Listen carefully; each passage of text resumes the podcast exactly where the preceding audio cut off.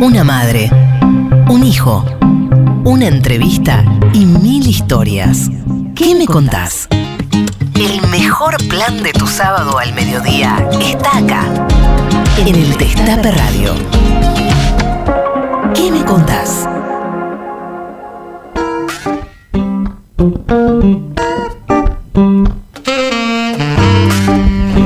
Buenos días a todos, a todas, todes. Esto es ¿Qué me contás acá? Bancamos el lenguaje inclusivo, no nos importa lo que diga la reta. Y acá a mi lado, a las 12.03 en la ciudad de Buenos Aires, se ríe ella, la mejor productora que tiene que estar nominada a los Martín Fierro, Tati Almeida. Ay, Charlie, qué barbaridad. A ver si me lo creo, ¿eh? Bueno, efectivamente, hola a todas, a todos, a todes. Rodríguez Larreta, escúchame. Bueno, acá estamos como todos los sábados, de 12 a 13.30, en el Destape con nuestro programa ¿Qué me contás? ¿Qué me contás? Y hoy un programa festejamos el Día del Periodista con el número uno, el mejor relator de la Argentina y uno de los mejores periodistas y periodistas deportivos también. Desde ya, con nuestro estupendo equipo de producción, ¿eh? Que, no, pero lo festejamos con el uno que es Víctor Hugo Morales. Pero ¿Que desde ¿Quién lo consiguió? Nuestra productora Tati Almeida. nuestro encantador, el periodista, ¿verdad? qué grande, qué lujo hablar con Víctor Hugo. Un maestro realmente. Un maestro para, para muchas generaciones. Eh, así que vamos a estar hablando con él. Quédense todo el programa. Queremos que nos dejen mensaje para Víctor Hugo. A ver, ¿qué, qué- ¿de qué le quieren preguntar? ¿Qué mensaje le quieren decir? ¿De algún gol? ¿De algún momento? ¿De algo Gol, gol, gol, gol, gol, gol, gol, gol. ¡Uh! 11 25 80 93 60. Eh, mensaje para Víctor Hugo o en las redes, arroba que me contás, Instagram, Facebook, eh, Twitter, también en la red del Destape.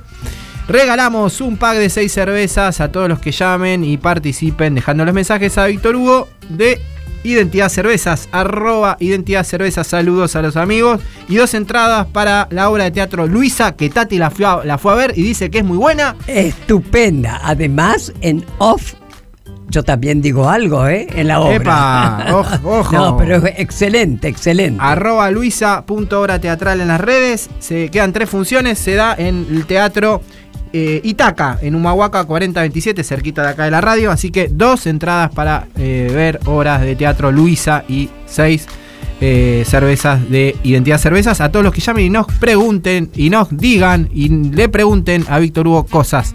Bueno, como estamos uruguayos hoy, nos estamos preparando el mate. Estamos este, eh, llegando al, al mercado del puerto, vamos a comer unas pamplonas Qué rico. y vamos a escuchar obviamente a Jaime, ¿no? Dale. Una Patricia, abrimos una Patricia y escuchamos al gran Jaime Ross cuando juega Uruguay. como un cielo de verano, como el trueno de un tambor, con la cara del burguista, cuando baja del camión, asomando por el túnel, dominando la emoción. A la cancha la celeste, al boliche de la esquina, cerca del televisor. Vamos, vamos arriba a la celeste. Desde el cerro Bella Unión. Vamos, como dice el negro jefe, los de afuera son de palo. Que comience la función. Vamos, vamos arriba a la celeste. Vamos. La de ayer y la de hoy. Vamos. Los campeones de los pibes. Los botines del 50. Rock and roll y bandoneón. Cuando juega Uruguay con los 3 millones. Corren las agujas, corre el corazón. Todo el mundo y gira el balón, corre el pinco de la como un augurio de aquella canción. Vamos, Uruguay son campeones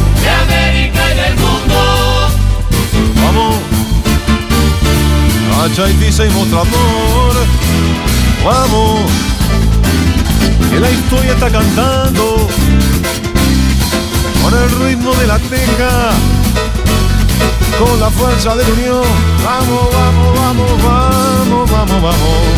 Vamos arriba la celeste. Vamos, con la pinta de un gorrión. Vamos, con linaje de rebelde, más gala que su vuelo, con destino de campeón.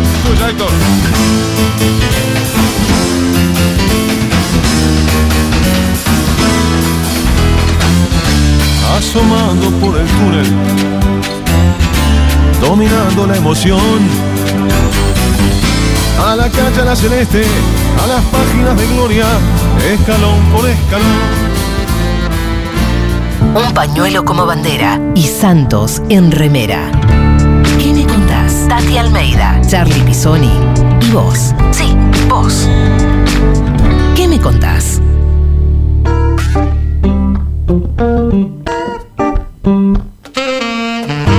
Seguimos en ¿Qué me contás? Hoy un programón con un gran invitado. Le podés dejar mensajes al 11 25 80 93 60 y ya te presento quién está con nosotros comunicado. Tati, ¿te parece que te lo presente? Pero bueno, dale, dale. Dale, mira, él nació en Uruguay el 26 de diciembre de 1947. Sus papás, Víctor y Coca, y junto a su compañera Beatriz tuvieron cinco hijos: Ana Laura, Diego, Paula, Matías y Camila. También es abuelo.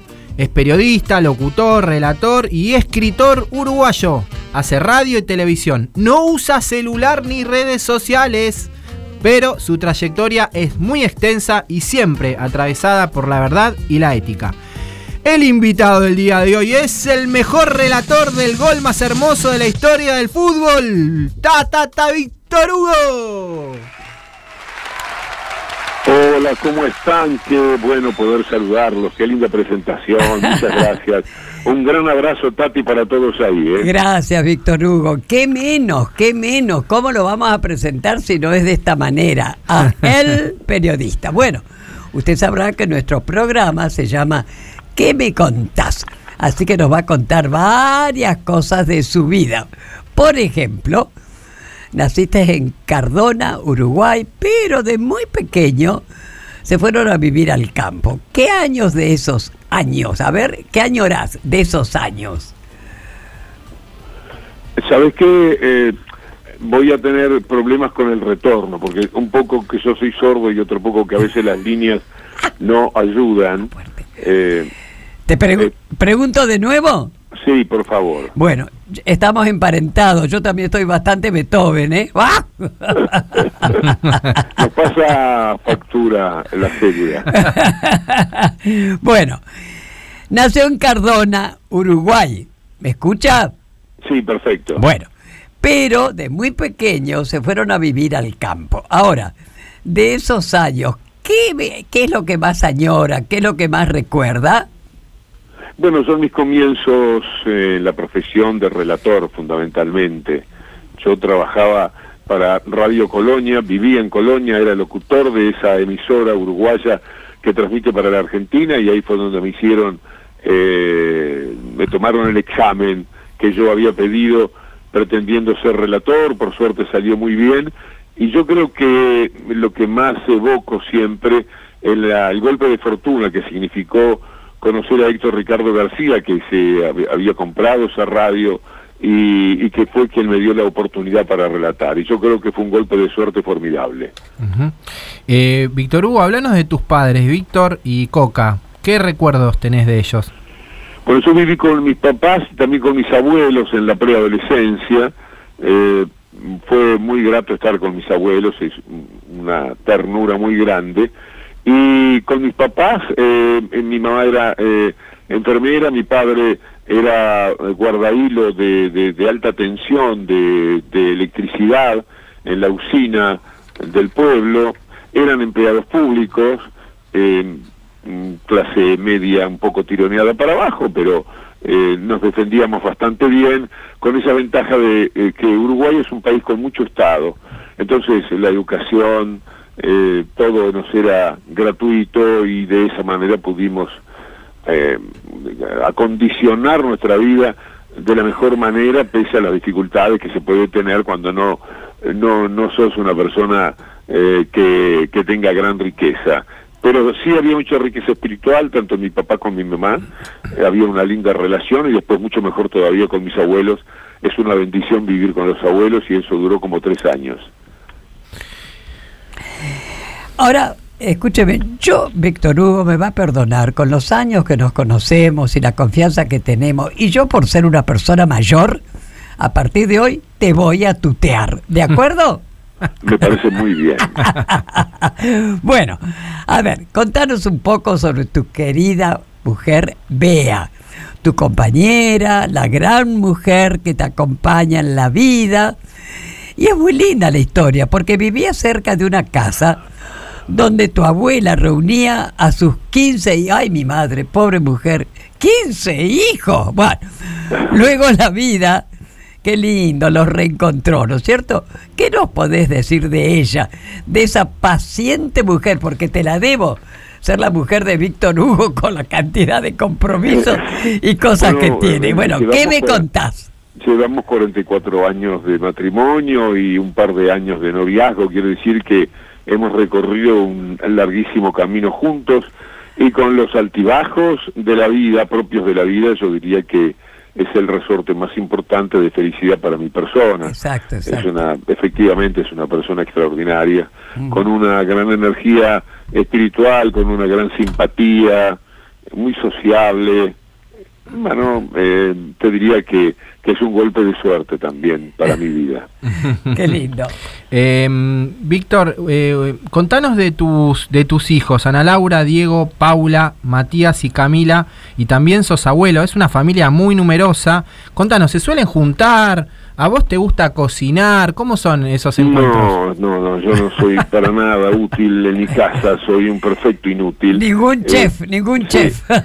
Eh, una precisión es que eh, lo, Diego y Ana Laura son hijos reconocidos de relaciones previas a mi matrimonio, con los cuales tengo una muy buena relación, por cierto, eh, pero los hijos de Beatriz y, míos eh, son Paula, la actriz, Matías, el periodista, y, Camila, que es la más chica, que tiene 25 años. Bueno, y, esos son los que integran el, el grupo familiar directo el de mi mujer y yo. Eh, una precisión nada más, pero eh, felizmente mm, también una muy buena relación, etcétera. Y creo que eh, yo tengo cosas de buen papá y tengo cosas de esos papás un poco ausentes por la cantidad de trabajo que tengo que desarrollar, etcétera. Pero también yo me he dado bastante tiempo. Creo que lo hemos llevado muy bien con Beatriz, el tema de nuestros hijos, naturalmente el alma mater de esa relación es, Beatriz. Ahora, escúchame, Víctor Hugo, eh, vos sos abuelo. ¿Por parte de quién y cuántos abuelos, perdón, cuántos nietos tenés? Bueno, eh, Paula tiene eh, dos hijos, ahí tengo dos nietos. mi hijo Matías tiene dos que viven en Estados Unidos. ahí estamos en los cuatro. Y Ana Laura tiene un hijo que completa el quinteto de nietos. Ay, qué lindo. ¿Y se suelen juntar todos, todos, digamos, alguna vez? ¿Han podido juntarse? porque ellos viven en Uruguay y nosotros tenemos nuestra vida hecha directamente en, en, la Argentina. Siempre ha sido un poco más dificultoso, pero sí, la relación es... Eh, es muy buena, podríamos decir que es muy buena, teniendo en cuenta los avatares que significan esas situaciones que eh, de, la vida que te pasan alguna factura eh, en, en, la convivencia, etcétera. Pero yo creo que está todo muy bien. Qué lindo. Bueno, además dejaste de fumar porque eras un gran fumador de los cigarros en el 86, pero después tuviste que dejar también los habanos. Se comenta que hubo una especie como un brujo para ayudarte. A ver, ¿qué me contás? Sí, esto es así. Yo fumaba muchísimo hasta el año 86. Ah. Fumaba tres atados por día y alguna vez más. Oh. Con Beatriz éramos bastante trasnochadores y la noche te lleva a fumar todavía más. Yo fumaba, ¿no? Claro. Beatriz no. Y estaba muy mal de la voz, estaba pasando me factura el cigarrillo muy Me fuerte. Y me enteré que había un parapsicólogo en Suiza que tenía un poder muy especial. ¿Croiset? ¿Cómo? ¿Croiset era? ¿El parapsicólogo ese? El parapsicólogo se llama Kursin Meyer y vivía en Zurich.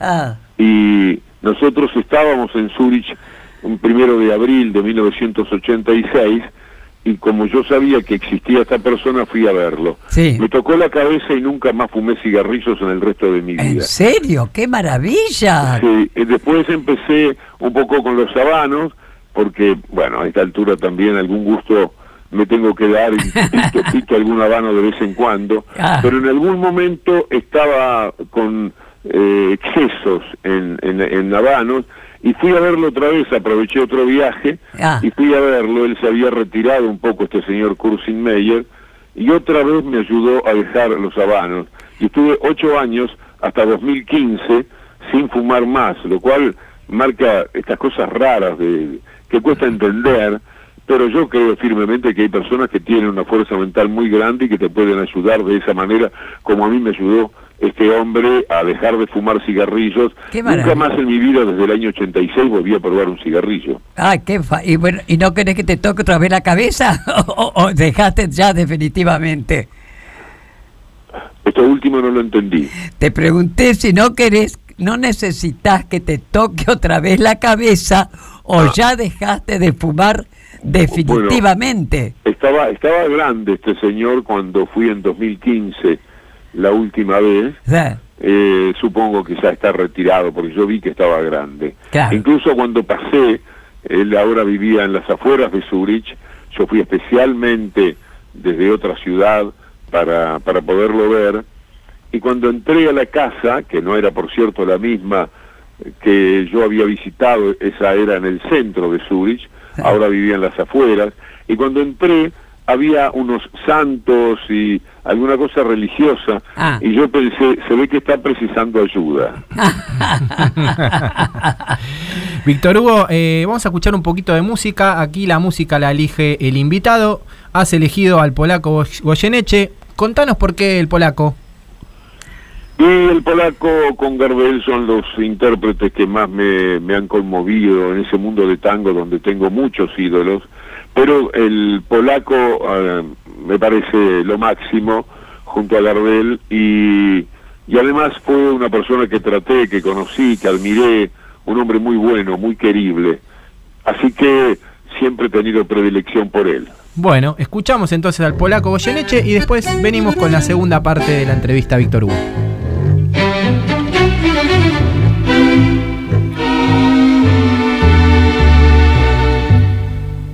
Por una cabeza de un noble poterillo que justo en la raza afloja al llegar y que al regresar parece decir no olvides hermano vos sabes no hay que jugar por una cabeza me te conté un día de aquella coqueta y burlona mujer jurar sonriendo. El amor que está mintiendo quema en una hoguera de todo mi querer. Por una cabeza de todas las locuras de su boca que besa borra la tristeza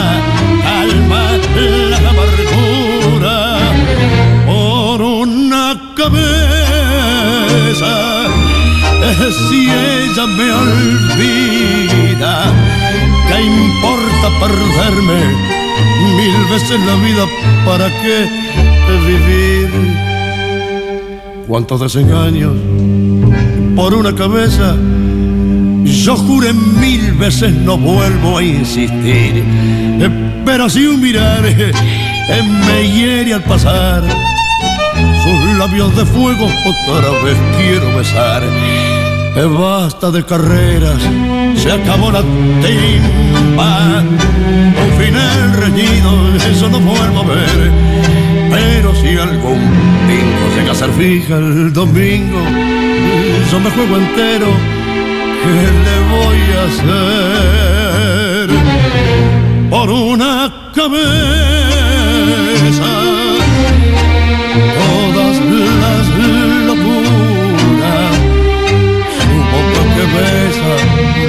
tristeza, calma la amargura.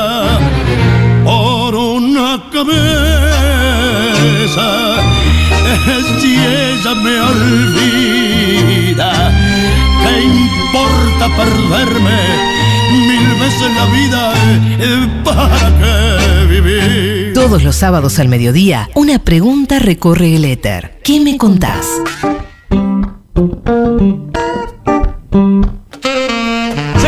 En ¿Qué me contás? Muchos oyentes nos están mandando mensajes y mandando audios para nuestro invitado. ¿Nos escuchamos? Hola Tati, Charlie. Eh, qué bueno que entrevisten a Víctor Hugo. Yo no sé si puede existir el concepto del mejor periodista, ¿no? Porque es algo muy subjetivo y no sé si hay mejor o peor. Pero estoy seguro que es el más representativo de la profesión y además un tipo adorable. Adorable. Si lo quieren tanto sus colegas, por algo será. Un abrazo uruguayo. Eso. Omar de Munro, bueno, uruguayo y argentino ya. Hola Tati, hola compañeros, ¿cómo van? ¿Qué decirle a Víctor Hugo? Que es eh, el tipo de hombre que te hace emocionar. Cuando relata un partido, cuando defiende sus ideales, cuando nos defiende a todos, cuando demuestra que es un compañero de sus compañeros. Y este yorugo argentino eh, que lo tenemos metido en el corazón. Es un capo, es un maestro. Qué lindo. Eh, gracias, Víctor Hugo. Marga de Santa Teresita. Buen día, Tati, Charlie. Qué gusto escuchar a Víctor Hugo, por favor. Qué periodista. Bueno, un abrazo grande, Griselda desde Almirante Brown. Como todos los sábados, acá. Y me gustaría preguntarle, o por lo menos, no sé, tener eh, la paciencia que le tuvo él a Mañeto. Abrazo. Eh, Víctor Hugo, ¿sentís que la gente te, te quiere, te, te respeta, te admira? Sí, es muy muy agradable escuchar eso, por supuesto. Siempre cuando nos tratan bien nos parece que no lo merecemos y si nos tratan mal pensamos que son injustos, así que el término medio es muy difícil encontrarlo, pero yo estoy muy a buenas hoy día con con lo que significa ese tipo de gente muy linda. Hay un lugar en el mundo de la política, en el mundo del periodismo, etcétera, que eh, tiene una calidad humana muy superal, muy superior a la calidad humana de otro tipo de gente que está muy metida en el odio, en la bronca, eh, en la estigmatización, en la persecución, etcétera. A mí me gusta muchísimo la, la gente que eh, ha generado un movimiento político que ya lleva unos cuantos años y que me parece que lo mejor que tiene es la gente que lo sigue, mejor que los dirigentes todavía Exacto. con alguna excepción. Yo creo que los dirigentes de, de, de- de ese sector político quizás no alcanzan la medida humana que esos millones de personas que lo siguen han, han, han, eh, podido llevar adelante. Yo tengo mucha admiración por ese tipo de gente y escucharlos ahora me hace mucho bien y además en un día muy particular porque estoy medio caído, sabes que me di la cuarta eh, eh, dosis Uh, eh, sí. de vacuna ayer Ah, y amanecí con 38 y medio de Ay, fiebre. Ahora va- se me fue un poco la fiebre, pero estoy como achicadísimo y bueno, iba a relatar y no lo voy a poder hacer, etcétera. Pero por lo que creo que estoy bastante bien igual de, de la voz y demás como para afrontar eh, el, el reportaje que me da tanto gusto, Ay. Pati y compañeros. allí. mi querido, doble gracias y gracias. Entonces, qué bar... sí, hay mucha gente, mucha gente ha tenido reacciones así, ¿viste? Pero vale la pena, hay que cuidarse, ¿eh? hay que cuidarse. Bueno, No, yo estoy muy feliz, muy feliz con haberme dado la cuarta dosis. yo también. Eh, eh, me, me- me siento mucho más protegido, recordar que yo estuve muy mal, estuve, Sí. eh, como podríamos decir sin exagerar, un poco cerca de la muerte, Sí. y, y pude zafar de eso. Pero después vinieron las vacunas y demás y me siento bastante seguro con eso, aunque nadie tiene comprado nada. pero ahora que tengo ya las cuatro dosis me parece que me siento me siento más protegido. Eso sí, ayer me pegó la primera de las vacunas, de las cuatro que me di, que me pegó un poquito más fuerte. Es decir, la fiebre que tuve anoche directamente era volar de fiebre, transpirar muchísimo. Ah. Y, ahora, y ahora poco a poco con un paracetamol más o menos lo estoy sobrellevando bastante bien. Ahora ya me siento mejor que hace dos horas. Bueno, gracias Víctor Hugo. ¿eh? Bueno, en fin, seguimos entonces, si te sentís bien, con nuestras preguntas. ¿Estás de acuerdo? Sí, claro. Bueno, tus comienzos como relator fueron con apenas 19 años en Radio Colonia. Uy, yo me acuerdo. Radio Colonia informa, no hay más noticias para este boletín. Al poco tiempo fuiste nombrado jefe de deportes en Radio Ariel, claro, Ariel Delgado. ¿Siempre supiste que querías ser periodista, relator? Sí, yo era eh, muchas cosas en el mundo de la radio y sigo siendo locutor, periodista, entrevistador, relator y, y eso eh, tiene que ver con un comienzo muy jovencito. Yo empecé en radio a los 16 años y a relatar antes de cumplir los 19, los 18 años. Yo ya estaba transmitiendo eh, internacionalmente. Recuerdo que me faltaban cuatro días para cumplir 19 años y yo estaba relatando con 18 en Santiago de Chile un partido internacional. Tuve mucha suerte. Tati es extraordinario como en ese sentido me ha tratado la vida y nunca dejo de ser profundamente agradecido porque tan joven, vivir ese aprendizaje cerca de grandes profesionales como Dante Panzeri, Enzo Ardigó, eh, que eran verdaderos maestros, Rafael Díaz Gallardo, un hombre excepcional del mundo de la locución y tantos otros. Eh, fue eh, un regalo de la vida estar cerca de gente tan pero tan valiosa en el comienzo de mi vida profesional. Claro, pero ¿sabes qué pasa, Víctor Hugo? Acá sí te digo, por algo será, o sea que te lo ganaste vos, acá no hubo acomodo, querido. Yo creo que, yo creo que soy una sucesión de golpes de suerte para los que estaba bastante bien preparado. Para el locutor tenía, tenía buena voz, para el relato lo hacía bastante bien, pero mi vida está hecha de golpes de suerte. Eh, Además, podría, te, podría enumerarlos. Eh. Eh, es muy sorprendente cómo se fueron hilvanando hechos que fueron conformando mi, mi ascenso profesional, pero siempre había una persona que me daba una mano, que me daba un empujón.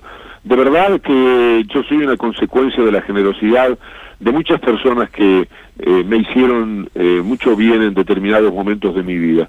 Por supuesto que también es indudable que había una condición de buen relator, etcétera.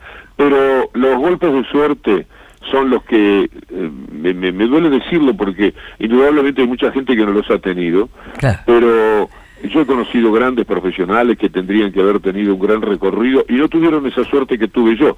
Quiero decir que eh, también es imprescindible esa buena estrella que por lo menos hasta este momento podría decir que he tenido.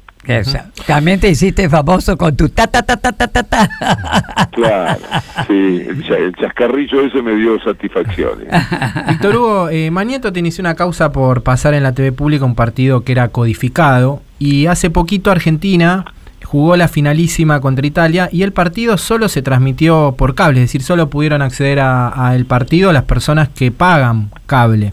¿Qué opinión tenés al respecto de esta decisión? para mí fue bastante decepcionante. Yo creo que lo que conseguimos a partir de aquel partido que se jugó en el año 2000 de Boca y Real Madrid, y eh, yo fui al Senado de la Nación a disertar con mucho vigor, podría decir, eh, en el año 2002, me parece, un par de años después, o no antes, en el, en el año 2000, hicimos una campaña formidable que terminó reconociendo que hay partidos que no necesariamente son jugados por la selección argentina eh, y que tienen que ser vistos por, por toda la gente.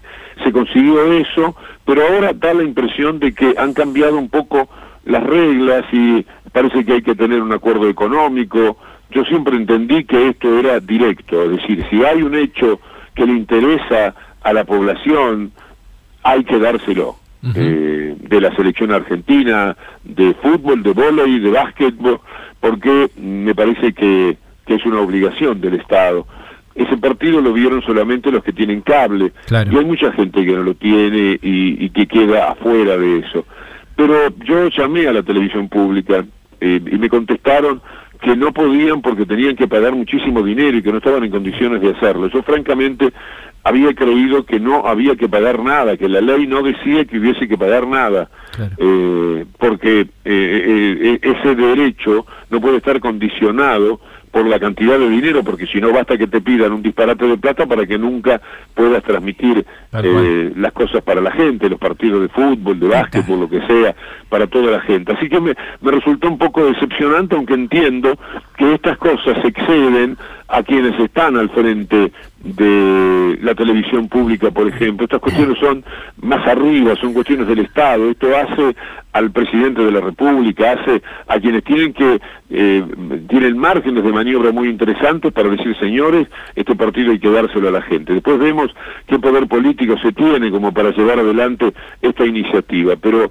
esto tiene que ver con lo más importante del gobierno y no con los funcionarios, me parece, que directamente están en la televisión pública que no tienen el respaldo, la fuerza necesaria como para confrontar con ESPN o con lo que fuere de los privados del, de, de la transmisión televisiva del fútbol.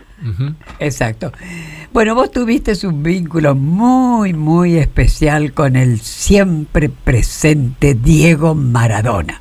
No se suteaban, ¿viste? Y mantuvieron siempre un respeto mutuo, inquebrantable. ¿Cómo lo recordás al 10?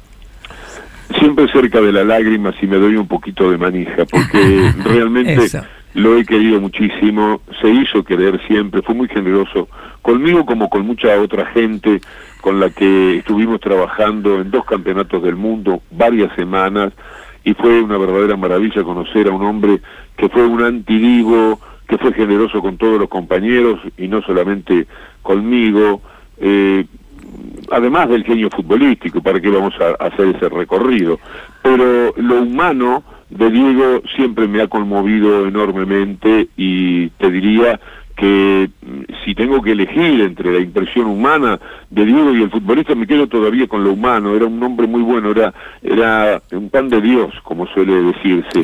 Eh, así que lo he querido muchísimo, tuve mucha suerte que él quisiera trabajar conmigo en Telesur en el 2014 y en el 2018 y fue una experiencia formidable en la cual Diego, yo estaba eh, muy perseguido por la gente de torneos y competencias, por razones obvias, y ellos no querían que yo transmitiera esos mundiales y me hacían trampas permanentemente, así que no pude eh, adquirir los derechos, la radio donde yo estaba no pudo, porque había una trampa en, esos derechos largos de contar. Y ahí aparece Diego y me saca de los pelos, me, me, me, lleva al Campeonato del Mundo de Brasil y comenzó una etapa formidable en lo humano y en lo profesional, que nunca olvidaré, por supuesto. Eh, te queremos hacer escuchar un audio del Diego. A ver. ¿Cómo se puede hilvanar tantas palabras lindas en tan pocos segundos que dura un gol? El gol más lindo que se recuerda en los mundiales, tuve, tuve la suerte de hacerlo yo y relatado por él. Cada vez que lo escucho siento la misma emoción. Increíble. Eh, esa emoción la sentimos todos y muchas veces nos preguntamos cómo, cómo, cómo generaste ese relato con esa poesía lingüística impecable. Eh, ¿Cómo lograste llegar a esa obra maestra? Es un cóctel, es un cóctel de desenfado, emoción, alegría, disparates que a uno se le ocurren en, en, los momentos de la gran emoción. Eh, me parece que fue un golpe de fortuna también, porque haber estado bien eh, en el relato del gol más maravilloso que el fútbol registra, que me haya salido bien, ha sido un golpe para mí de fortuna, de suerte muy, pero muy grande para mi vida. Eh, yo a veces hago bromas y digo, eh, desde el año 86 vengo remando con ese gol, vengo protegido por ese gol, vengo mimado te diría, en, en muchos lugares del mundo, en Europa, Oh. en América Latina, eh, lo que ha pasado con ese relato sencillamente es increíble y lo que ha pasado es que Diego hizo una jugada colosal y, y me emocioné lo suficiente como para trasladar esa emoción a la gente que me escuchaba. Así oh. que eh, cerró como un episodio muy feliz de mi vida. Vaya si la trasladaste. Cada vez que lo escuchamos, te juro, es como la primera vez, ¿no? Tremendo. cual, tal cual. Bueno, y seguimos hablando de Diego. Diego, entre otras cosas, jamás, jamás renunció y no reconoció su origen. Además, siempre cerca de la defensa de los derechos humanos. Por eso te digo, un ser muy querido, muy especial, ¿no? Sí. Y bueno, sí. queremos también que nos cuentes del día que con Maradona hablaron de Cortázar. ¿Cómo fue? ¿Dónde? ¿Qué me contás, Víctor Hugo? De Cortázar, escuché bien, Sí, de Sí, Cortázar, Cortázar. del escritor. Sí, No, pe- perdón porque del escritor, me, sí, de Julio Cortázar. me, me llega con algunos cortecitos. No lo recuerdo, no, no, no, no me acuerdo en qué instancia. Eh, no te olvides que fueron muchos días, muchos reportajes, muchas charlas, pero con precisión. Sabemos que eh, fue en un viaje con la selección, Eso. en el avión, ¿puede ser? Ah, bueno, sí, sí, sí. Él me, él, él, se lee poco en, en ciertas profesiones, en el mundo del periodismo, por ejemplo, y a él le sorprendía, andaba caminando por el pasillo del avión y cada vez que pasaba, me- yo- en ese momento todavía prácticamente no nos tratábamos como Ah. ocurrió después, y a él le llamaba mucho la atención que eh, me veía permanentemente leyendo, y es lo que yo hago en los aviones para mí es una, una especie de eh, cortar eh, eh, eh, la, la relación con, con, con la vida cotidiana cuando subo un avión. A mí me gusta mucho ese mundo y me abstraigo por completo. Bueno, y a él le llamaba la atención que yo Claro. estuviera todas las horas de vuelo, Hmm. eh, siempre que pasó, siempre que echó un vistazo me encontraba eh, leyendo y estaba eh, seguramente con un libro de Julio Cortázar. Eso. Qué lindo. Bueno, Qué vamos a escuchar un poquito más de música elegida por nuestro ¿Cómo invitado. Elegiste a Leonardo Fabio, así que si te parece, escuchamos a Fabio y volvemos con la última parte de la entrevista. ¿Cómo no? Todos los sábados al mediodía, una pregunta recorre el éter. ¿Qué me contás?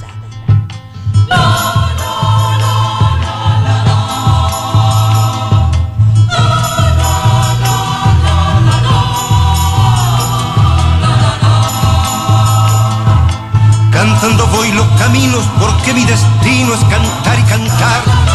Soy amigo del amigo y a los enemigos yo no le doy paz. Soy dueño de mi destino, de todos mis sueños y mi libertad. Me siento hermano del viento y si un niño llora me pongo a llorar. Me siento hermano del viento y si un niño llora me pongo a llorar.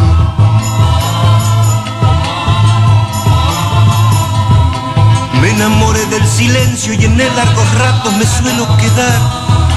De tanto escuchar mentiras y a veces decirlas, por eso será. Muchos dicen que estoy loco y yo no me enojo porque eso es verdad.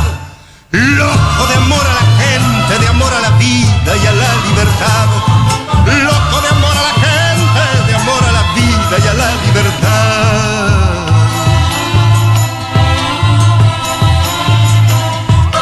Tengo el amor de quien amo que más a la vida le puedo pedir. Amo el amor de los niños y si veo un preso me siento morir. Amo la vida y el canto, me gusta gritarlo porque es mi verdad. Soy soldado de mi pueblo y estoy orgulloso de mi general. Soy soldado de mi pueblo y estoy orgulloso de mi general. Soy soldado de mi pueblo y estoy orgulloso de mi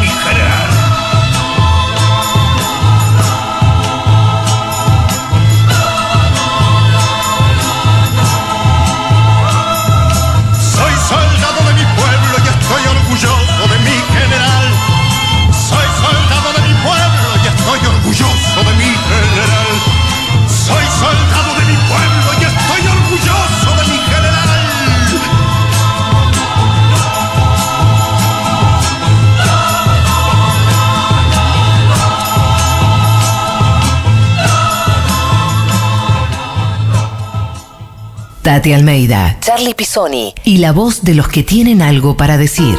¿Qué me contás?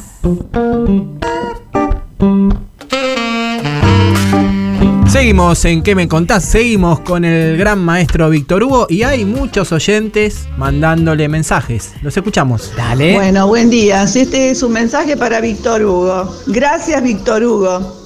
Sos un uruguayo y yo te tengo que agradecer por ser tan peronista. Te habla, te mando un mensaje, una peronista de los 70, de Juventud Peronista, orgullosa. Cada vez que te escucho, este, me encanta, me encanta. Y aparte, siempre tenés el comentario justo. Y me gusta mucho también tus ironías. Te mando un gran abrazo y siempre adelante, Víctor Hugo, un campeón. Gracias. Gracias. Bueno, un gran abrazo, eh, Tati y compañeros, igualmente para Víctor Hugo, un compatriota que siempre lo llevamos en, en el corazón. Te habla Gastón de Matadero, integrante del Partido Socialista del Frente Amplio Uruguayo. Y bueno, un, un honor que, que se estén entrevistando. ¿Más mensajes? Chicos, un mensajito para Víctor Hugo. Yo tengo a mi hijo de 25 años que nació el mismo día que Camila y en la, misma clínica, en el mismo sanatorio. Soy María Eugenia Lanús.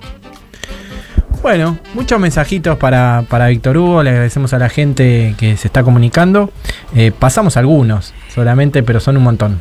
Cantidad, Víctor Hugo, cantidad, realmente. Muchas ¿cómo- gracias. Sí. Eh, insisto, hacen mucho bien estas cosas. ¿Y qué te Son- pasó? Caricias para el alma, ya lo son, creo. son- son ca- son caricias que yo las, las valoro enormemente. No se me escapa una constante gratitud hacia la gente, bueno, los amigos que llaman, pero en líneas generales hacia tanta, pero tanta gente que le debo reconocimiento, respeto.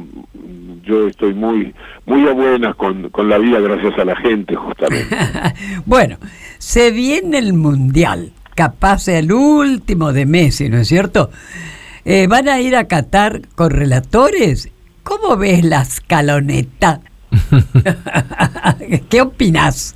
Bueno, yo- yo creo que, bueno, no, no me parece que vayamos a ir, es muy costoso Mm. para la radio pública, es un gasto. Además, eh, me parece que han decidido darle prioridad al canal y no mandan a nadie de la radio y, y sí a la gente del canal y esto no, ¿De qué canal? completa quedarnos afuera. Yo te quiero decir que a mí me interesa el mundial futbolísticamente porque creo que la Argentina puede eh, tener una gran campaña, puede estar en, en la instancia final, casi que, que me parece que sería lo lógico porque el equipo está muy bien. Pero yo no tengo una inclinación muy fuerte a ir a Qatar. Yo me pertenezco mucho más a Occidente, es decir, a mí me gusta eh, América Latina y Europa. Son los países eh, donde me siento verdaderamente muy cómodo. No tengo inclinación por Qatar, Emiratos Árabes.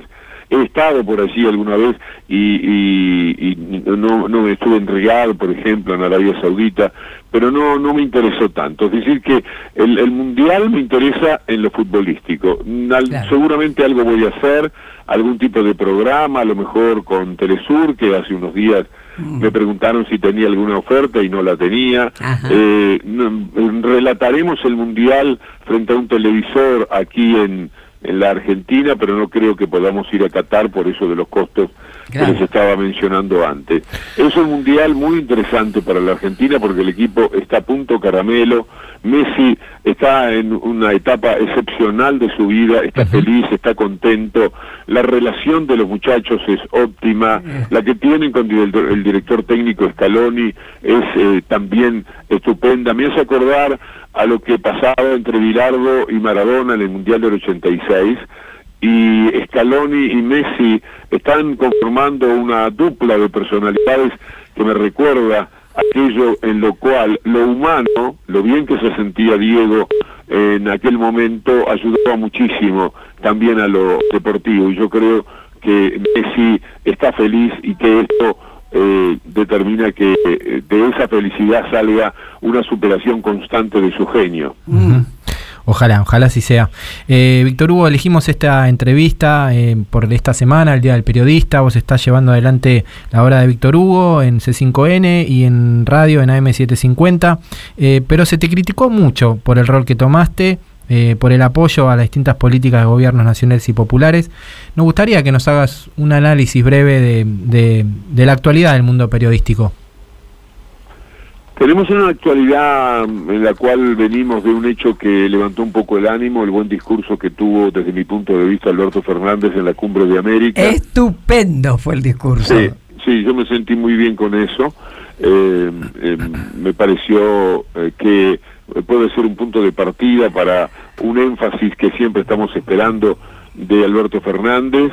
Eh, creo que hay gente que mm, se ha hecho cargo fuertemente de los principios que la gente votó cuando eligió a, a este frente de todos y que eso no, no había sido atendido de la mejor manera y creo que el dato más fuerte que hemos tenido al respecto fue este discurso impresionante que dio Alberto Fernández en Los Ángeles. Ahí tenemos un punto de partida muy muy interesante. Me da la sensación que hay un año y medio todavía de gobierno, que la macroeconomía está repuntando y que si esto se puede trasladar al bolsillo de la gente, si el salario se recupera, eh, podemos llegar al 2023 pensando que la derecha, tan maquiavélica como es, tan inhumana, eh, tan ladrona, tan prepotente, tan provocadora, eh, esa derecha que podría hacernos un daño atroz en, todos los aspectos, no gane otra vez como sucedió en el 2015. Esto depende del buen gobierno que pueda hacer de aquí en adelante Alberto Fernández y del grado de comprensión que se pueda tener con los sectores que son más incisivos a la hora de exigir los principios que pusieron a este gobierno en la victoria del 2019. Ujú. Muy bien. Bueno, queremos jugar un ratito, como si, si nos dejás, eh, porque todos nos acordamos mucho del, del gol que ya mencionamos, del histórico gol del barrilete cósmico, pero hay otros goles del Mundial 86 que son muy importantes y queremos que nos digas, si recordás, contra quién fueron esos goles. En tu, en tu propio relato está acá, por ejemplo, el primer gol, eh, el gol de Valdano. A ver, queremos que nos digas, si te acordás, a ver, lo escuchamos, ¿contra quién fue ese gol? Escuchamos. Ahí va Maradona, le pegó, rebota la barrera, cabezazo de Maradona para Valdano y está, me gusta para el gol. Valdano que se demora, tiro, ¡gol! ¡Qué bueno! Sí, sí, eh, es contra Bulgaria, ¿no? Este es contra Corea del Sur. Ah, eh, contra Corea. El que viene, a ver si estás más cerca, porque me parece que ya lo dijiste, de Jorge Burruchaga. ¿Lo escuchamos? Maradona. Ahí está el arranque de Argentina, corre Diego y va Burruchaga por el medio. Maradona le toca por un costado de su marcador. Llega Burruchaga por el segundo gol. Tiene centro Burruchaga. Ta, ta, ta, ta, ta, ta, ta, gol, gol, gol, gol, gol. Gol, gol, gol, gol, gol, gol, gol, gol. ¡Gol! ¡Qué bárbaro! Sí. Ahí estaba, el segundo gol, le, le, le, le acertaste porque Valdano había hecho un gol a Bulgaria. Eh, este es el segundo, ¿no? Sí, sí, sí. Este es el- Estaba, se ve muy enchufado, ¿no? Está enchufadísimo. Los dos, Burruchaga y Valdano. Y a ver este, este sí que te lo tenés que acordar. Está marcado por Bocio. Le toca para Burruchaga. Se va Burruchaga. Atención, está el gol de Facuri. Viene para Valdano. Está Facuri. Ta, ta, ta, ta, ta, gol, gol, gol, gol, gol. ¡Gol! Argentino PPP. Pedro Pablo Pasculi. Ahí estaba, no lo gritaste con tanta euforia, lo entendemos. no te quedabas ¿no? ¿No te quedabas afónico, Víctor cuando Hugo? ¡Qué Uruguay- maravilla! Cuando juegan Uruguay y Argentina yo me Claro. despojo de esa pasión Claro. porque tengo que ser respetuoso de mi país de origen Y y, del país que me lo ha dado todo. Y entonces procuro no defraudar a los uruguayos que me escuchen y podrían sentirse desairados por una emoción eh, con sobrecarga en el relato de un gol argentino y lo, lo mismo sería eh, con un gol uruguayo por todo lo que se le debe desde mi persona, mi familia, etcétera, a la Argentina. Es un lío ese partido y entonces yo lo asumo las cinco o seis veces creo que he relatado Uruguay y Argentina, despojándome del aspecto emocional y transitando por lo eh, estrictamente objetivo del juego. Eh, esta pregunta que te voy a hacer un poquito ya la contestaste, pero no importa, ¿no es cierto? En un editorial de AM750 comparaste el gol de Maradona a los ingleses con la estrategia que hizo nuestra querida Cristina Kirchner al anunciar la candidatura de Alberto Fernández en el 2019. Ahora, pregunto, para el 2023, ¿va a ser necesario un gol con la mano también? ¿Qué me contás? eh, yo creo que eh, tiene que hay eh, posibilidades de no tener que hacerlo con la mano. Yo creo que se puede democráticamente encontrar un buen camino, porque finalmente hay que entender que eh, no puede traicionarse el pueblo como sucedió en 2015. Mm. La enorme acción de los medios de comunicación que opacan la democracia llevó a un rotundo error eh, cuando se eligió el gobierno neoliberal. Error no de los ricos, que está muy bien que voten a un gobierno neoliberal, pero sí para mí un doloroso error de quienes, eh, por una cuestión a veces aspiracional, eh, por una desinformación pavorosa, establecida por los medios de comunicación, eh, eligieron un camino que a mí me defrauda muchísimo. Yo creo que el pueblo tiene que votar con el pueblo, que los únicos que se van a preocupar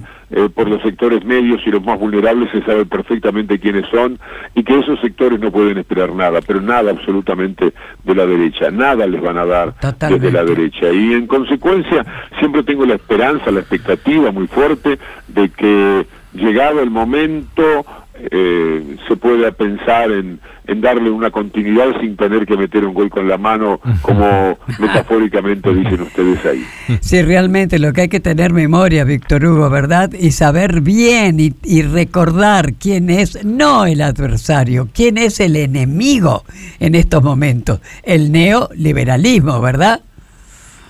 Yo creo que el gran triunfo del mundo capitalista es eh, haber barrido con las neuronas de mucha gente de pueblo, con sus mentiras, con sus estigmatizaciones, eh, con la persecución a determinadas figuras de la política que todavía se mantiene.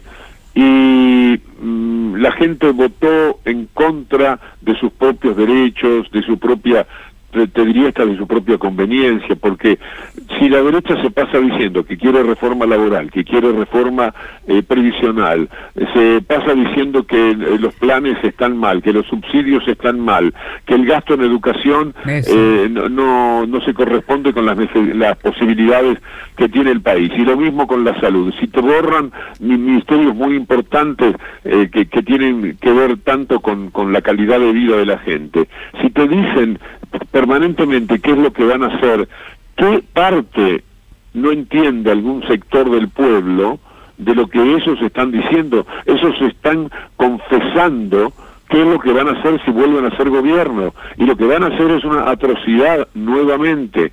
Yo a veces digo, está muy claro porque ellos, en su campaña y en sus críticas al actual gobierno, eh, están confesando cuáles son sus puntos de vista, cuáles son sus aspiraciones, eh, cómo piensan gobernar al país. Y eso es un verdadero desastre para la gente. Exactamente. Bueno, querido Víctor Hugo, estamos llegando ya al final de esta entrevista que te puedo asegurar un placer, no solamente para los que integramos nuestro programa, sino la prueba está la cantidad de mensajes que tenés. Así que Estamos llegando, como te digo, al final. ¿Cómo te has sentido? ¿Te sentiste cómodo? Bien, muy bien, este es un mimo muy grande, Tati. lo, celebro. Deploro un poquito que eh, yo me doy cuenta que estoy medio en el aire con esto que... Ay, sí, con esa vacuna. que me pasó con la vacuna, pero creo que eh, más o menos he zafado bastante bien, que era lo que me importaba por cariño, por afecto, por respeto, por todas las cosas que significan ustedes en, en la vida de este país. Pero por favor, si estuviste un poco en el aire y estuviste como estuviste, ¿cómo sería si no hubieras estado en el aire? Eh? Muchas gracias por este ratito. Eh, Tati, un gran abrazo, un beso muy grande y por supuesto siempre la orden. Bueno, pero no terminamos, ojo, ¿eh? porque nuestro programa, viste que se llama ¿Qué me contás? nos encantaría, brevemente, no queremos abusar tampoco, ¿viste?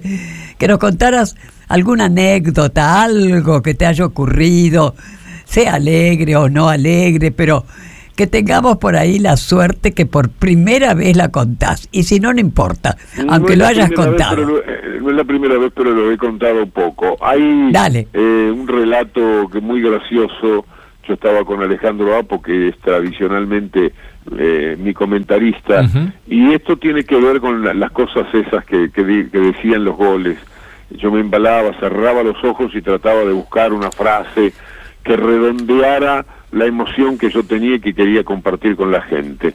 Y un día convierto en un gol y yo empiezo a, eh, a decir eh, en una tarde eh, formidable de sol y de emociones, la tribuna se viene abajo por este golazo que convirtió fulano y así estaba y, y, y no terminaba nunca, no redondeaba el gol y de repente Alejandro me da un codazo abro los ojos y estaban convirtiendo otro gol en el otro arco. Yo no tenía la menor idea de cómo había sido eso, porque estaba inspirándome con los ojos cerrados en buscar algo que me permitiera celebrar el gol que, yo había relatado. Así que eso me parece eh, que propio de, de esa naturaleza de relator que siempre ha intentado decir cosas que a la gente le lleguen de una manera especial. Y en esa búsqueda, de vez en cuando, también transitábamos por algún mamarracho como ese que te cuento. Muy simpática tu anécdota. Bueno, querido Víctor Hugo, hasta cualquier momento, cuídate. Sábado y domingo, quédate tranquilito en tu casa, ¿eh? Muchas gracias. Abuela Tati Un te gran, gran abrazo. eh, siempre a la orden, cuando quieran, siempre, siempre. Y un abrazo para Bea, ¿eh? Por Eh, favor, gracias. Acá está mateando, alcanzándome algún matecito. Ay, qué para, rico. Para defenderme las cuerdas vocales, para que me pase algo por las cuerdas y, Eso. y no me quedara difónico. Un abrazo, Un Víctor grande. Hugo. Un Chau, abrazo chau. grande. Chau, chau. Nos vamos con otro tema elegido por el gran Víctor Hugo, el maestro Víctor Hugo. Teresa Parodi.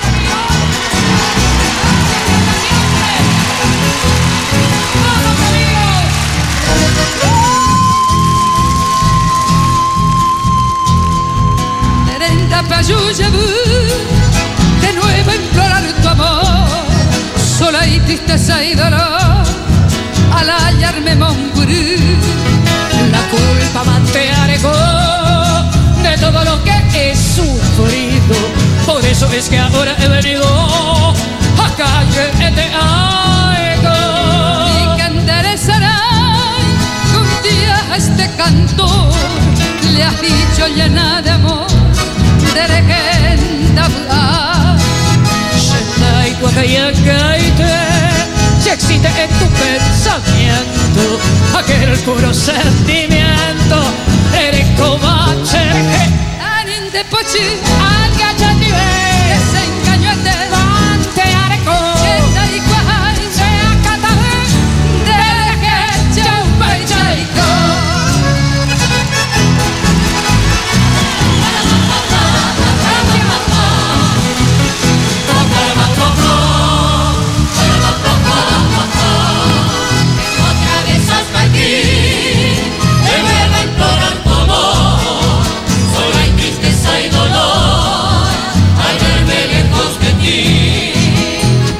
tan solo soy de todo lo que sufrí. Por eso es que ahora he venido Y triste, muy triste estoy, no vayas a olvidar que un día este cantor te has llena de amor, sin ti no me puedo hallar.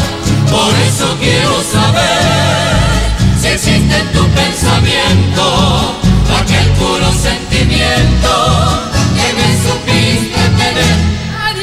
Anin de pochi, al gachanive, que se engañó de ante areco. Shenai Kwahai, se acatabe, de que chaupai chaiko.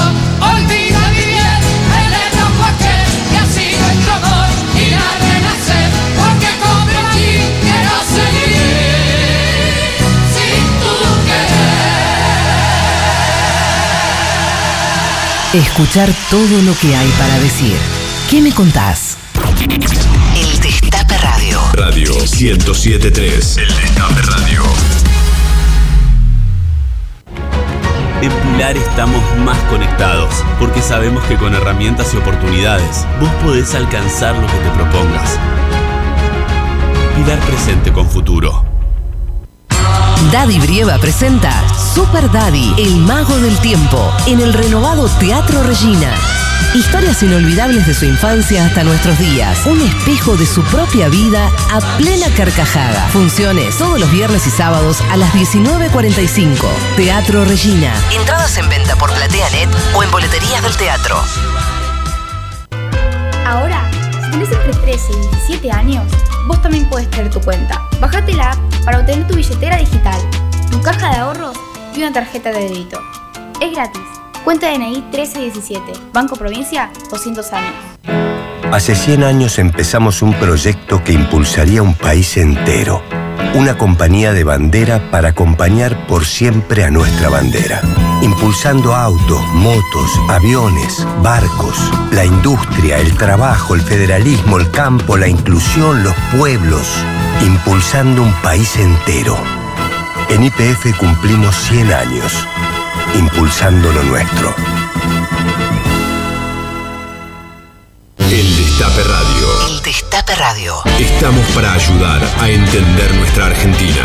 Información las 24 horas. Con voces que saben lo que dicen. Tus manos serán las alas, las plumas tu piel y tu vuelo una farsa. Pero recuerda, Paloma, que tal vez mañana, al despertar, dejes de volar y comiences a hablar. Alejandro Almeida. Mucho para decir. ¿Qué me contás? En el Destape Radio.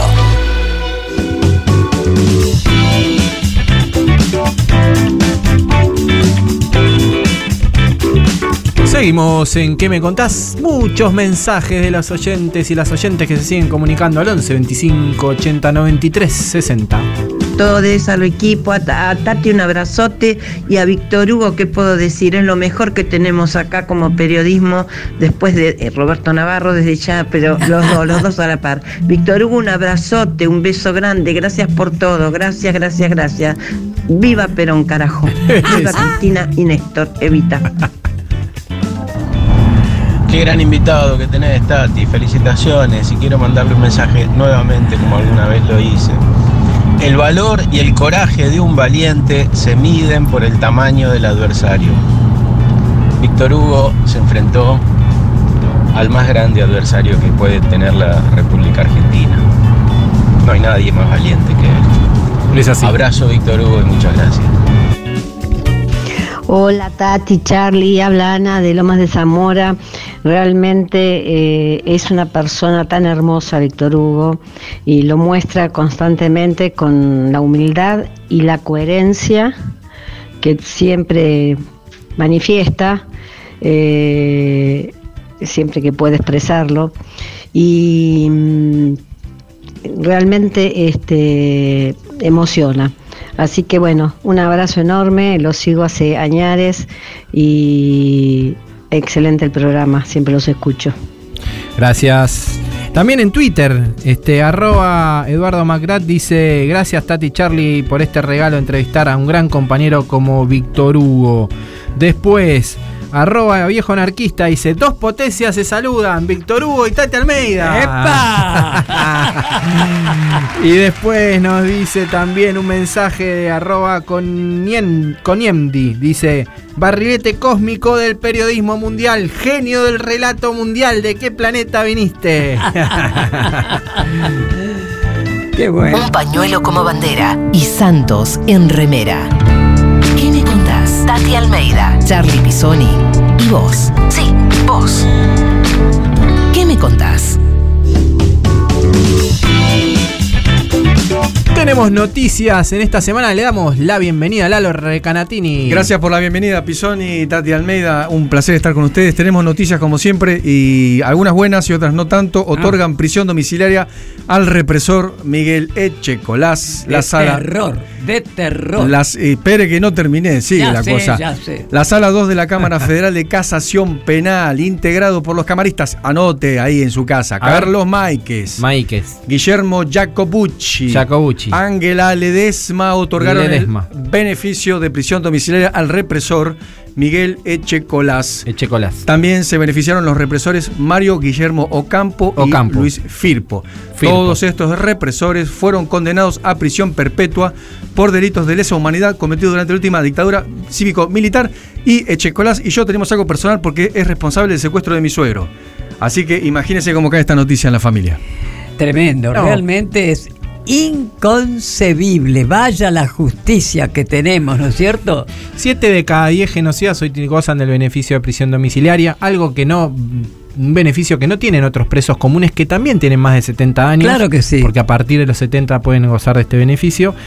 Con lo cual nosotros lo que pedimos es que estos represores terminen su condena en las cárceles comunes y no tengan privilegios, que un violador de mujeres, que un apropiador de bebés, que un desaparecedor no tenga privilegios que otros presos no tienen. Y aparte, si es por razones de salud, en los complejos penitenciarios hay unidades médicas este, Perfectamente eh, atendidas. La de Seiza o incluso donde está detenido de Checolás, que es en una cárcel VIP, la cárcel de Campo de Mayo, solo aloja a condenados por delitos de lesa humanidad. Tiene un hospital, el hospital de Campo de Mayo, que es eh, de alta complejidad también para atenderse. Así que Echecolás y compañía, su lugar es la cárcel. Totalmente. Además, creo que vamos a empezar, ¿eh? Ojo, donde no hay justicia, Hay hay, escrache. escrache.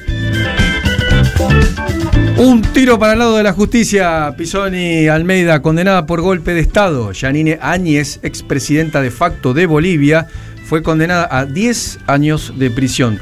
La sentencia de Áñez se sostuvo por la Comisión de Delitos de Incumplimiento de Deberes y Resoluciones contrarias a la Constitución y las leyes, al concluir el proceso del llamado caso Golpe de Estado 2, en el que analizó su decisión de asumir la jefatura de Estado en noviembre del 19 y además le queda todavía la de caso Golpe de Estado 1 por las muertes de las masacres de Sencata. Así que puede ser que aumente todavía el tiempo de prisión para Áñez, la Sí, golpista. además, chicos, no nos olvidemos la cantidad de armas que mandó Macri. Bueno, aparecieron municiones, más Claro. municiones todavía ¿Y esta qué semana. te parece? ¿Qué te parece? Bueno, hay unas declaraciones del expresidente diciendo que la detención, unas declaraciones recientes, ¿eh? que la detención de Janine Áñez es eh, arbitraria, abusiva e ilegal, ¿no? O sea, es arbitrario, abusivo e ilegal eh, condenar a una persona que comete un golpe de Estado, ¿no? Eh, Y no es abusivo e ilegal mandarle armas para Exacto. masacrar a un pueblo hermano. Ah. Bueno, 10 años, 10 años para, Para- Janine para Áñez. años, arrancando. Rodríguez Larreta. Inauguración del Instituto de Derechos Humanos y Memoria, el IDHUM, sería Pisoni. IDUM. IDUM.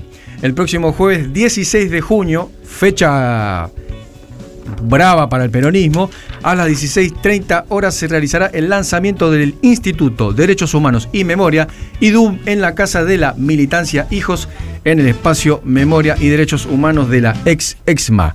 El IDUM se propone ser un espacio de integración de diversas propuestas curriculares y extracurriculares para contribuir a la conformación de sociedades más justas e igualitarias, más inclusivas, equitativas y solidarias, solidarias con E. Su eje principal es una educación con enfoque de derechos humanos para estimular el pensamiento crítico desde las concepciones epistemológicas, pedagógicas, filosóficas que promueven su defensa irrestricta. Mire qué título que tiene todo ¿Qué esto. tal, hijo? Va para ¿qué arriba, tal? che, ¿eh? Insti- Un instituto que engloba la oferta educativa que ya existe en la Casa de la Militancia de Hijos. Ya hay 500 alumnos, alumnas y alumnes. ¿Qué vamos a poder estudiar, Pisoni? Y ¿Qué puede estudiar periodismo deportivo, historia, diplomatura de derechos humanos, diplomaturas varias, posgrados, maestrías, cursos, cursos de oficio. ¿A partir de cuándo me puedo inscribir? Se pueden inscribir ya en la página www.idum.org.ar. ¿Hay que pagar algo? Repetilo, Cero, pesos, cero pesos, libre ¿A dónde y me anoto? gratuita. ¿A dónde me anoto? Cero pesos. idum.org.ar. Lo inauguramos este jueves en la Exesma a las 16.30 horas. Los esperamos, ¿eh? Les esperamos. A vos también, Horacio.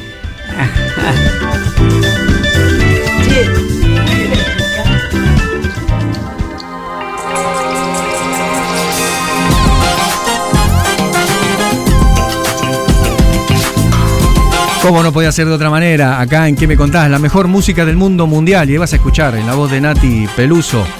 Vivir así no es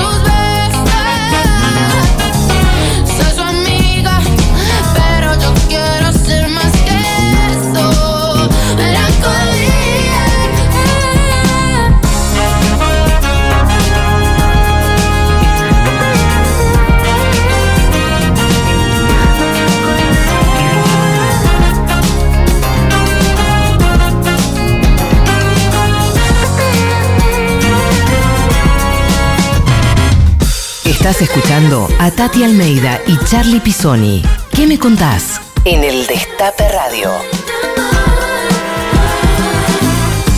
Seguimos con más que me contás y nos informamos un poco sobre la situación de los juicios por delitos de lesa humanidad con el PANOJU, Panorama Nacional de Juicios y Delitos de Lesa Humanidad. Panoju. Panorama Federal de Juicios a los Genocidas. Panoju. Panorama Federal Semanal.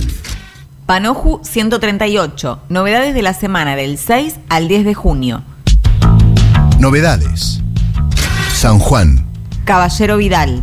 El ex juez provincial Juan Carlos Caballero Vidal fue condenado a dos años de inhabilitación absoluta para ejercer cargos por no haber promovido las investigaciones para esclarecer el secuestro y las torturas que sufrió Héctor Sevinelli y por la muerte de Alberto Carvajal, quien fue torturado en el penal de Chimbas. El pedido de la fiscalía había sido de dos años de prisión. Provincia de Buenos Aires. Benavides. La Sala 2 de la Cámara Federal de Casación Penal, integrada por Carlos Maíquez, Guillermo Jacobucci y Ángela Ledesma, dio el beneficio del arresto domiciliario al genocida Miguel Osvaldo Echecolatz, condenado a prisión perpetua. Por ahora no será efectivo por no tenerlo otorgado en otras causas. Provincia de Buenos Aires. Contraofensiva 1 y 2.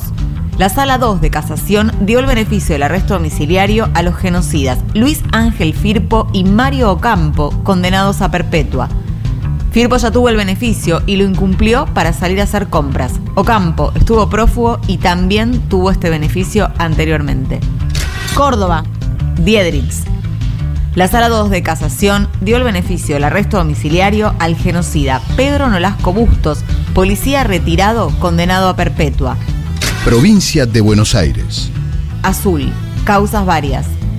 El juzgado federal número 1 procesó a Alejandro Duret, ex jefe de inteligencia del Grupo Artillería Blindado 1, y a Ricardo Rusi, ex segundo jefe del mismo grupo y ex jefe de la Plana Mayor, por el homicidio de los conscriptos José Luis Musmesi y Alfredo Mario Tomás. Rusi también fue procesado por el homicidio del militante Carlos Alberto Labolita, por el cual Duret ya fue condenado y está preso en la unidad penitenciaria de Campo de Mayo. Santa Fe. D2. La sala 4 de la Cámara Federal de Casación Penal hizo lugar al pedido de las querellas y anuló por segunda vez la decisión del Tribunal Oral Federal de excarcelar al genocida condenado Eduardo Riuli. El ex policía integró el Departamento de Informaciones. Esto pasó. Esta semana, además, continuaron las audiencias en San Juan, Jujuy, San Martín, Santa Fe, Rosario, Ciudad Autónoma de Buenos Aires, La Plata, Salta, Resistencia y Bahía Blanca. Muy bien, con esto damos por terminada la audiencia. Esto fue Panoju, Panorama Federal de Juicios a los Genocidas. Una realización de Hijos Capital y La Imposible.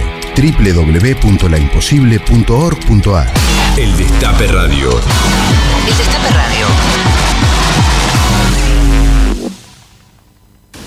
Ingeniería electrónica, ¿y vos? Ingeniería en informática, Ah, eso es de programación, ¿no?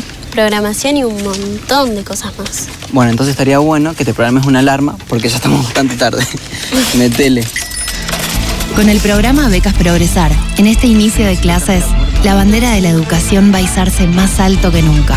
La educación nuestra bandera. Ministerio de Educación. Argentina Presidencia. Habrá consecuencias. Lunes a viernes. De 17 a 19. Periodismo y rock and roll. Ariel Jalá, Natalie Rizzo, Mariano Beldi, Lucía Rodríguez Bosch, Julia Estrada, Ezequiel Fernández Murs y los humoristas del Destape. Habrá consecuencias. Por el Destape Radio. 270 obras reactivadas en pandemia. 325 obras de agua y cloacas. Más de 1.500 obras en marcha en todo el país. Obras que amplían derechos. Obras para construir un país más justo. Conoce más en argentina.gov.ar barra mapa inversiones. Reconstrucción Argentina. Ministerio de Obras Públicas. Argentina Presidencia. El Destape Radio. El Destape Radio. Con tu ayuda, investigamos, analizamos y lo pensamos todo, todo. El Destape Radio. Nuestra radio. ¿Qué me contás?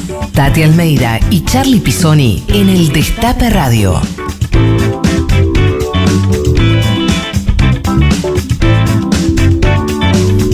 Seguimos en ¿Qué me contás? Tenemos ganadores del sorteo, Tati. ¿Sabés ver, a qué? ver. ¿Sabés qué? Tenemos. eh, se ganó los 6 packs de cerveza Identidad Cervezas. Daniel, el uruguayo de Floresta. Un programa uruguayo hoy, ¿eh?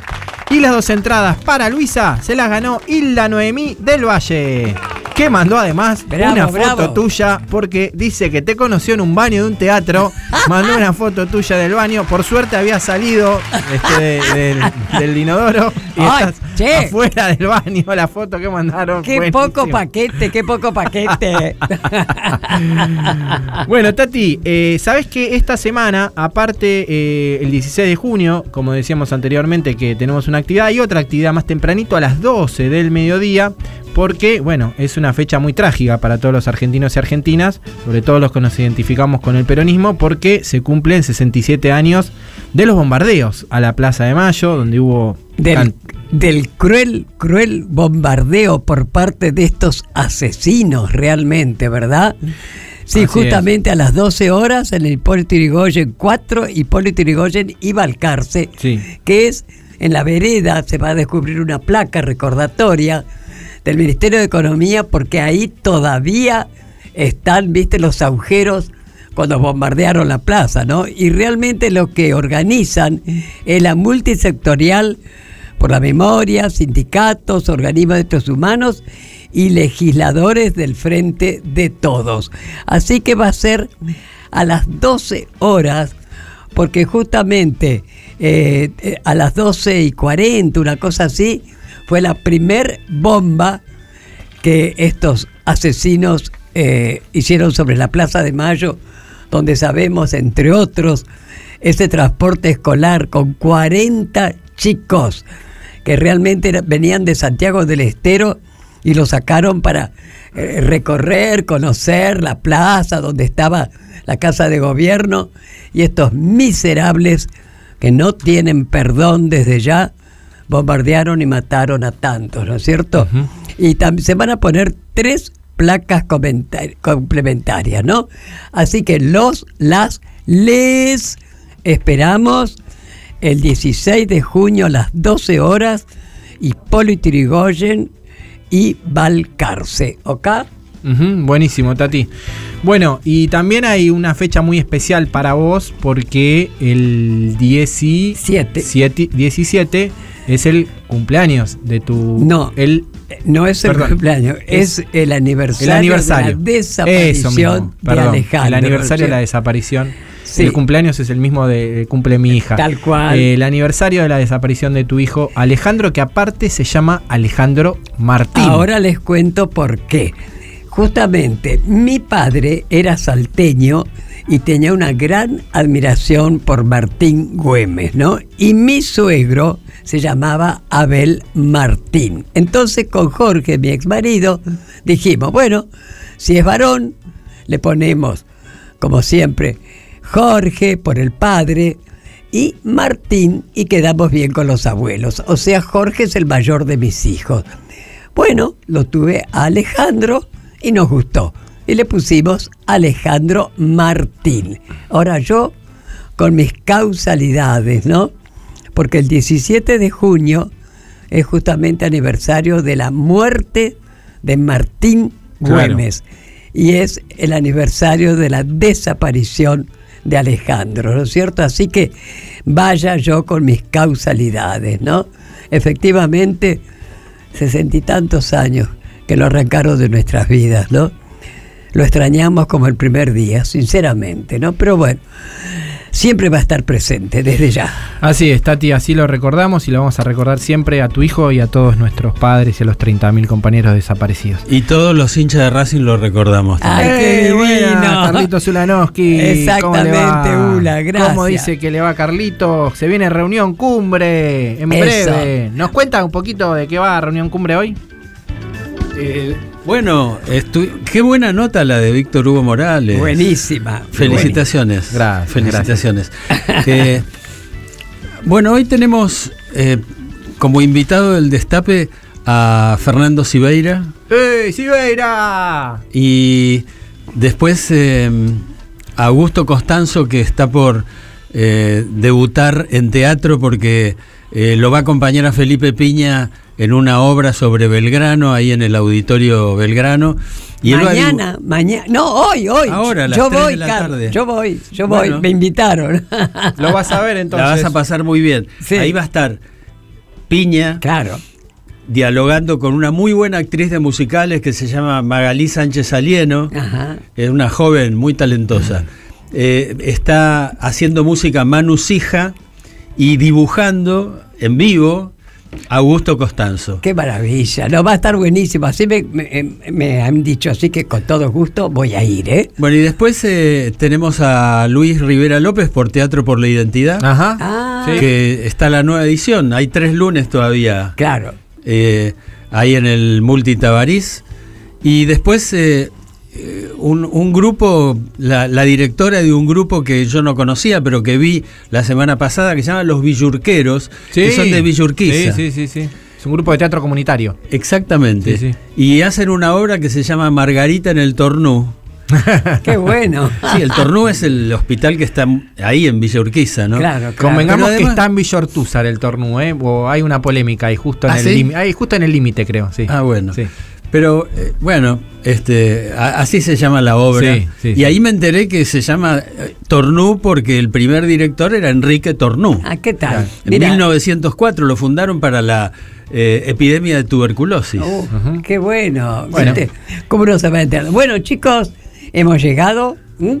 al final de nuestro programa, que como todos los sábados de 12 a 13.30 nos encontramos acá en el Destape y que ¿quién me contás? Así que los esperamos el próximo sábado. Eso, en la operación técnica Nico Greenberg, en redes Rocío Alterley, en la coordinación de producción periodística Belén Nazar, en la producción Caro Ávila, Canden Cuti, Produ General Lalo Recanatini, mi nombre es Charlie Pisoni, a mi lado, la mejor productora, locutora, relatora, periodista deportiva, periodista, militante, Tati Almeida. Pero Qué bueno, se exagerado. sabe, se sabe de ella que es de River. Se sabe, tiene Yo su corazoncito no, en Racing. ¿no? Tiene su corazoncito Mis en Racing. nietos son de River. Sí, pero vos festejás también. Yo estoy entre Racing y River. ¿Qué querés está, que le haga? Lógico. No, te quería decir que se eh, estrena una obra que se llama Néstor, de Enrique Federman. Ah.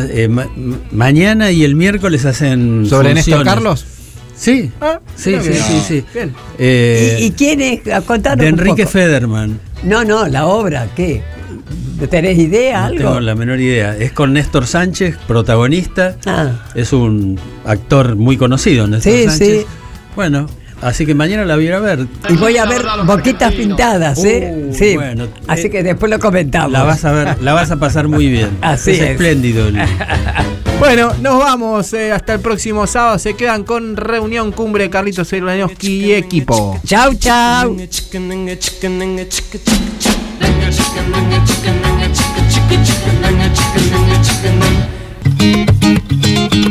Nos volvemos a encontrar el próximo sábado a la misma hora y en el mismo lugar, cuando Tati Almeida y Charlie Pisoni abran la charla preguntando, ¿y vos? ¿Qué me contás?